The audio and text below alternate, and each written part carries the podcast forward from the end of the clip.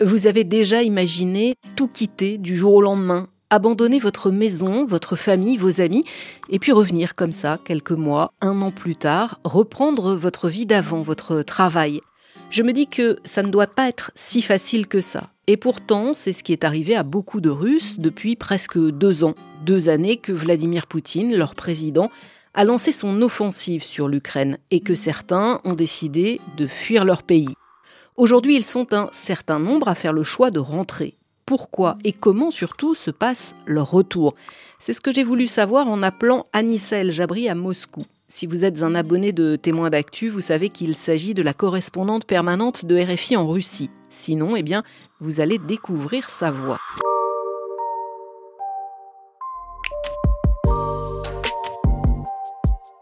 En préparant cet épisode, j'ai cherché des chiffres. Et je dois avouer que ça n'est pas si simple d'en trouver. Combien sont ceux qui ont passé les frontières depuis le 24 février 2022 Et combien sont revenus? J'entends, je lis des centaines de milliers, 60% de retour. Anissa aura peut-être la réponse. Ce qui est sûr, c'est que ces départs ont eu lieu en deux temps. Les premiers dans la précipitation, à l'annonce de l'opération militaire spéciale, comme l'appelle Vladimir Poutine. Vous vous souvenez peut-être de ces images d'embouteillage au poste frontière, de ces billets d'avion pris d'assaut. La seconde vague de départ a, elle, été enregistrée quelques mois plus tard, après l'annonce d'une mobilisation militaire partielle pour combattre en Ukraine. Nous étions le 21 septembre 2022. Bonjour Anissa. Bonjour Alexandra. Avant tout, et puisque je m'interrogeais en introduction de cet épisode, est-ce que des chiffres existent sur le nombre de départs et le nombre de retours, ou est-ce qu'on a du moins un ordre d'idées qui soit plausible? Très honnêtement, non, Alexandra, parce que les chiffres d'entrée et de sortie, euh, les chiffres officiels qui ont été euh, donnés par la Russie, de l'aveu même des autorités, ils incluaient aussi euh, des personnes qui avaient pu, par exemple, partir en vacances ou en vacances prolongées. Ça, c'est la première chose. Ce sont les chiffres de contrôle aux frontières. Et puis, c'est passé aussi ce qui se passe très souvent D'ailleurs, avec d'autres pays, les citoyens qui ont quitté la Russie ne se sont pas nécessairement signalés à leurs autorités et donc elles-mêmes n'ont pas nécessairement un décompte. Alors ça peut ne pas avoir été fait pour des raisons liées euh, à des interrogations que certains pouvaient avoir pour des questions de sécurité. Ça peut aussi ne pas avoir été fait parce que, euh, comme un peu partout dans le monde, on se signale pas nécessairement euh, à son ambassade. Donc en réalité, non, on n'a pas ces chiffres, on ne les a pas non plus parce que politiquement c'est évidemment sensible. C'est une question d'enjeu très fort parce que pour la Russie, dire afficher, admettre que des citoyens ont choisi de signaler avec leurs pieds euh, leur opposition à la décision de Vladimir Poutine d'envoyer des soldats en Ukraine, leur volonté de ne pas y participer, bah évidemment, c'est pas quelque chose qu'on a tellement envie d'admettre. Bon, ce qui est sûr, c'est qu'il y en a qui sont partis. Tous n'ont pas la même histoire. Est-ce qu'il y a un profil type de ceux qui ont quitté la Russie? Est-ce que c'est plutôt des jeunes, des personnes plus âgées, des femmes, des hommes? Alors il y a un profil type et qui commence par une raison euh, très simple, c'est que pour cela il faut avoir un passeport. Alors en Russie, euh, passeport, tout le monde va répondre euh, j'en ai un parce qu'en réalité, derrière le mot passeport, il y a deux documents. Il y a le passeport dit intérieur, c'est celui qui permet euh, bah, de signaler son identité, de voyager à l'intérieur de la Russie. Et puis, il y a ce qu'on appelle le fameux passeport dit international. Ce que nous, nous attendons par passeport, celui qui permet de sortir des frontières. Euh, il y a même pas 30% des Russes qui l'auraient au dernier chiffre. Évidemment, dans des circonstances euh, d'urgence, le temps de faire un passeport, c'est beaucoup trop compliqué. Donc déjà, il faut être en possession ce document. Ensuite, sur ces questions de départ, il y a eu deux choses. Il y a eu ceux qui pouvaient être touchés directement donc ça, ça concerne la deuxième vague des départs. Celle de la mobilisation euh, partielle euh, au mois de septembre sont massivement partis. Les jeunes hommes qui voulaient y échapper et parfois leurs proches avec eux qui voulaient et qui pouvaient y échapper. Parce que ce que les deux vagues ont de commune, celle du début de la guerre et celle euh, du mois de septembre, ce sont les conditions dans lesquelles on peut s'exiler. Pour pouvoir s'exiler, il faut, on le sait, c'est un peu un phénomène relativement commun à beaucoup de pays. Il faut euh, se dire qu'on peut se trouver euh, un toit, un travail, maîtriser euh, peut-être une langue, avoir des économies pouvoir les retirer. Ceux qui sont partis à toute vitesse euh, sont parfois pas posé ces questions-là, mais se sont retrouvés euh, bloqués dans des circonstances extrêmement euh, difficiles. Mais globalement, ceux qui sont partis sont beaucoup ceux qui sont ceux qui en avaient tout simplement les ressources D'ailleurs, les ultra-patriotes ou euh, les médias légitimistes ont beaucoup raillé ces vagues-là. J'avais relevé cette expression dans un article web pour RFI. Une blogueuse, je crois, qui s'inscrit dans le mouvement des patriotes, les avait qualifiés, ces jeunes hommes russes qui étaient partis à l'automne dernier, de métrosexuels à scooter. Ça dit tout politiquement l'image qu'on essaye de bâtir d'eux. En creux, ça dit aussi euh, quelque chose euh, qui n'est pas faux, qui est que ceux qui sont partis, on avait les moyens. Les moyens financiers et aussi euh, les ressources, des connaissances à, l'étranger, les ressources intellectuelles pour pouvoir s'adapter. Bon, ce qui m'intéresse ici, évidemment, c'est ceux qui rentrent, puisque c'est là-dessus que tu as travaillé il y a quelques temps pour un reportage. Le retour, en général, c'est un choix ou une nécessité? Bah, C'est ou l'un ou l'autre, et l'un et l'autre. Ça peut être une nécessité quand on est parti trop vite et qu'on n'a pas de solution euh, sur place. Euh, moi, il y a beaucoup de, jeunes hommes qui m'ont dit euh, j'ai pas réussi à trouver de travail, trouver un logement, ça a été très dur et j'avais plus d'économie, je n'avais plus le choix. Il y a aussi, c'est quand même très simple, des raisons de famille. On peut rentrer parce qu'on a un parent malade. On peut rentrer parce que certains n'ont pas pu partir avec leurs proches. J'ai souvenir d'une interview que j'avais faite l'automne dernier d'un jeune homme qui me disait qu'il avait dû partir seul et qu'il avait laissé sa femme avec ses deux enfants en très bas âge. Et il me disait, c'est ce qui me tourmente et c'est ce qui m'empêche de dormir la nuit. Certains sont rentrés par choix aussi par une forme de calcul. Il n'y a pas eu d'autres vagues de mobilisation partielle, il n'y a pas eu de pénalités, pour l'instant, en tout cas, qui ont été décidées contre ceux qui rentraient. Donc euh, quand on se dit que la situation s'est stabilisée, on peut souhaiter euh, retrouver euh, ses marques, ses proches, son village. Et puis l'économie de la Russie aujourd'hui a besoin de bras et a besoin de cerveau.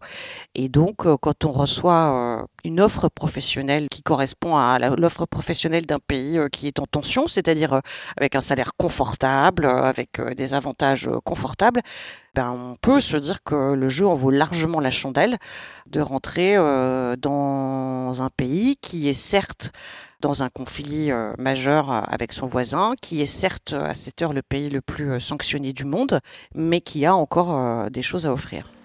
Entre deux mots, il faut choisir le moindre.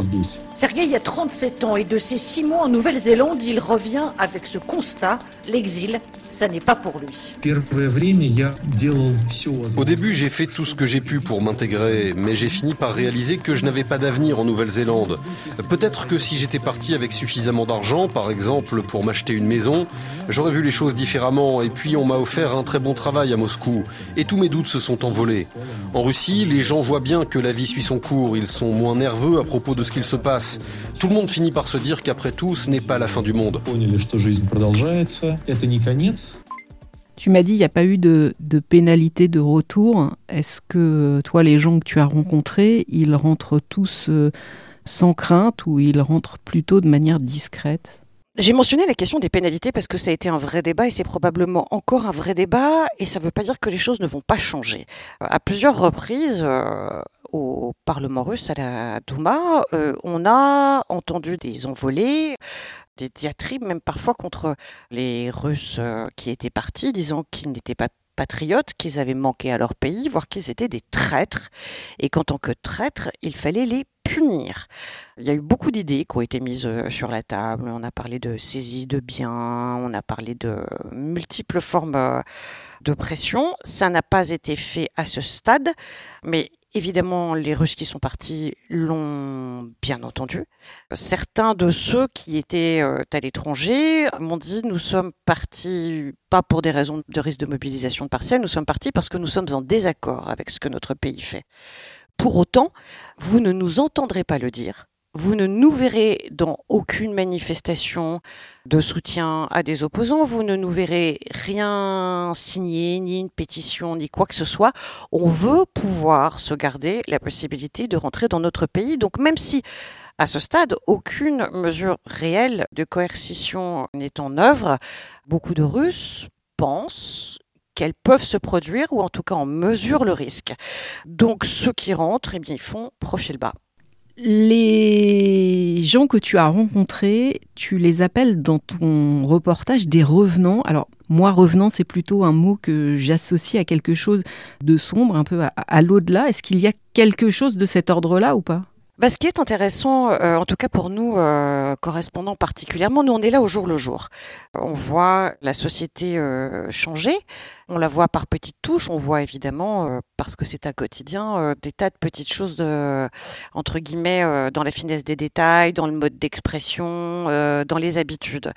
Mais un revenant, en fait, je l'appelle comme ça parce qu'il n'a pas été là, il ou elle, plus souvent il, pendant plusieurs mois, qui sont des moments où à chaque fois des tournants se marquent dans l'histoire du pays. C'est une période cruciale. Et donc, à chaque retour, j'ai demandé qu'est-ce qui a changé pour vous dans votre pays? À chaque fois, que ce soit dès qu'on parle d'une absence de deux, trois mois, pour certains parfois six, chacun me répond qu'il ne retrouve pas le même pays que se sont passées énormément de choses en son absence et qu'il le voit changer à toute vitesse. Alors, les conditions de vie quotidiennes, elles ont extrêmement peu varié. On voit un peu plus de signes euh, d'un pays en guerre, on voit toutes ces euh, euh, pancartes de recrutement pour aller se battre en Ukraine, on voit des choses comme ça dans l'espace public, par exemple. Mais ces signaux ne sont pas majeurs quand, on sait l'ampleur de ce qui se passe. Or, chaque personne qui revient signale à quel point le climat se durcit. Les gens ont beaucoup plus peur, ils nous disent tout ce qu'ils ont pu observer. Quelqu'un me disait par exemple, la société s'est extrêmement polarisée. Ce qui ne se dit pas dans l'espace public, se dit évidemment en privé dans les réunions entre amis. Et eux, ça les a beaucoup marqués. Il y a un évitement de ce qu'on appelle au sens large la politique en Russie. Et donc, euh, avoir un avis sur le fait que son pays soit engagé dans un conflit avec euh, son pays euh, voisin, c'est considéré comme étant de la politique. La politique en Russie, on considère que c'est ça et qu'on ne s'en mêle pas. Si aujourd'hui les Russes se mettent à en parler, c'est qu'entre eux, c'est qu'il se passe quelque chose, c'est qu'ils mesurent son importance. Que ça devienne un sujet même de clivage signe le poids que ça commence à prendre dans les mentalités, dans la vie quotidienne et dans la définition de ses relations les uns avec les autres, dans son intimité proche. Moi, je me suis retrouvée avec des gens qui m'ont dit j'ai perdu des amis à cause de ça, parce que je ne peux pas passer au-dessus d'une autre divergence euh, d'opinion. Et donc ces revenants, ils reviennent d'un monde extérieur où ils ont vu autre chose, ils ont vu le regard qu'on pose sur leur pays, ils ont vu comment les autres pays voyaient le leur et ils retrouvent une autre, une autre société. Donc, euh, ils sont en décalage mais c'est aussi intéressant et important, je crois, euh, ce qu'il raconte de ce qui est en train de se passer euh, dans les esprits, dans les cuisines, euh, dans les relations les uns avec les autres. Tu parles de regard, de société. Est-ce que au sein des familles, à ta connaissance, certains ont subi des pressions ou pour rentrer ou finalement n'ont pas été peut-être bien vus ou mal vus de revenir? Bah, ça dépend les milieux qu'on fréquente, ça dépend des endroits où on vit. Les exilés, entre eux, par exemple, on me l'a raconté, ont pu un petit peu se juger. Ceux qui étaient partis après le déclenchement du conflit, par exemple, et installés à l'étranger euh, de longue date, ont vu arriver la seconde vague, ceux qui sont partis après le déclenchement de la mobilisation partielle, parfois avec un peu de condescendance, en leur disant bah, Vous n'aviez toujours pas compris ce qui se passait, maintenant vous comprenez. Tant pis pour vous. C'était un petit peu sévère. Dans l'autre sens, ceux de l'intérieur ont pu juger que ceux qui partaient n'assumaient pas les événements, trahissait un cousin euh, qui lui avait été euh, mobilisé euh, et encaissait tous les risques. On peut avoir toutes les nuances possibles de perception, d'analyse, et puis en plus, ça dépend des moments. Dans le pays, il y a eu un moment de d'effroi, ou en tout cas d'anxiété aiguë au moment de la mobilisation partielle l'automne dernier. Depuis que ça s'est éloigné des esprits, aujourd'hui, le débat est un petit peu moins tendu dans le pays. Euh, je voulais ajouter quand même que les signaux politiques que renvoie la Russie euh, sont intéressants. Il a été beaucoup dit que quand il s'agissait de Russes qui étaient partis et qui n'avaient pas fait beaucoup de bruit, il s'agissait de gens qui, en gros, bon, avaient été dans l'erreur, mais auxquels on pouvait pardonner. Et donc, évidemment, ce discours euh, politique-là infuse très fort dans la manière dont les Russes se comportent entre eux, puisqu'ils savent en gros euh, ce qui est permis et pas permis. Il a été beaucoup dit que le retour de ceux qui avaient été critiques serait extrêmement difficile. À côté de ça, comme toujours, plus on avance, plus les choses se durcissent. Et par exemple, récemment, on a davantage de motifs de confiscation des passeports. On sait que pour toute personne qui pourrait euh, être appelée euh, à se battre, dès que la notice de mobilisation a été envoyée, on est bloqué aux frontières. De nouveaux dispositifs législatifs font que euh, les passeports peuvent être confisqués non seulement aux frontières, mais dans les représentations diplomatiques à l'étranger. Bien évidemment, dans la liste des motifs, certains sont relativement flous. Et ce qui se dit dans la communauté euh, d'exilés, c'est que si on exilé un peu trop longtemps, si on est mobilisable, on pourrait très bien soit ne plus se faire renouveler euh, son passeport dans une représentation diplomatique à l'étranger, soit se le faire euh, retirer quand on vient faire une démarche par, exemple, on comprend que l'équilibre que je suis en train de te décrire aujourd'hui, Alexandra, il va potentiellement changer dans les prochains mois. Ça, j'imagine, Anissa, que les exilés euh, en ont conscience malgré tout. Tu disais, il y en a qui rentrent, mais ils savent qu'ils vont repartir. Alors, certains rentrent parce que, m'ont-ils raconté, ils n'avaient pas très bien préparé leur départ. Février-mars 2022, le choc a été euh, assez fort en Russie, même si euh, dans les derniers jours, euh, globalement, la population avait compris ce qui se préparait. Et donc, beaucoup de rumeurs ont circulé, et notamment une rumeur qui a été extrêmement insistante de fermeture immédiate des frontières. Beaucoup de gens sont partis en mettant trois chaussettes, deux t-shirts dans une valise et en achetant un billet d'avion coûtant une fortune un aller simple. Évidemment, quand on part dans ces conditions-là, c'est compliqué, surtout quand on s'aperçoit qu'on peut faire l'aller-retour. Donc certains sont revenus avec l'idée de beaucoup mieux préparer les conditions d'un exil qui cette fois ne serait pas temporaire. D'autres sont dans une idée un peu plus floue se disent que pour l'instant, personne ne les appelle à nouveau au front, que les choses sont équilibrées, qu'on peut euh, avoir une vie euh, relativement confortable si tant est qu'on ne conteste rien. Et que ça, c'est un contrat avec les autorités qu'ils acceptent parfaitement. Pour autant, ceux-là ont encore en tête que la situation est extrêmement instable et que bah, il faudra peut-être un jour à nouveau refaire ce choix de, de, repartir. Il faut quand même, à ce stade en tout cas, il faut quand même avoir en tête une autre chose, Alexandra, qui est extrêmement importante. Beaucoup de pays ont désormais fermé leurs frontières aux citoyens russes, ou en tout cas ont rendu l'obtention de visa compliquée.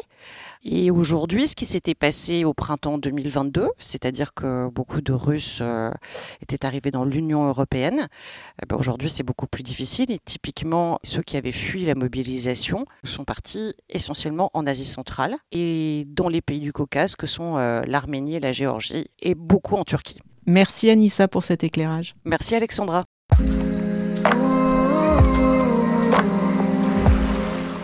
Merci à vous d'avoir écouté cet épisode. J'en profite pour vous dire que les plus récents sont disponibles sur l'application Pure Radio. Si ça n'est pas déjà fait, vous pouvez l'installer sur votre mobile. Si vous voulez retrouver des épisodes plus anciens, c'est sur le site de RFI. Prenez le temps d'aller les écouter. Plusieurs entretiens sont toujours d'actualité. Et je vous donne rendez-vous en 2024.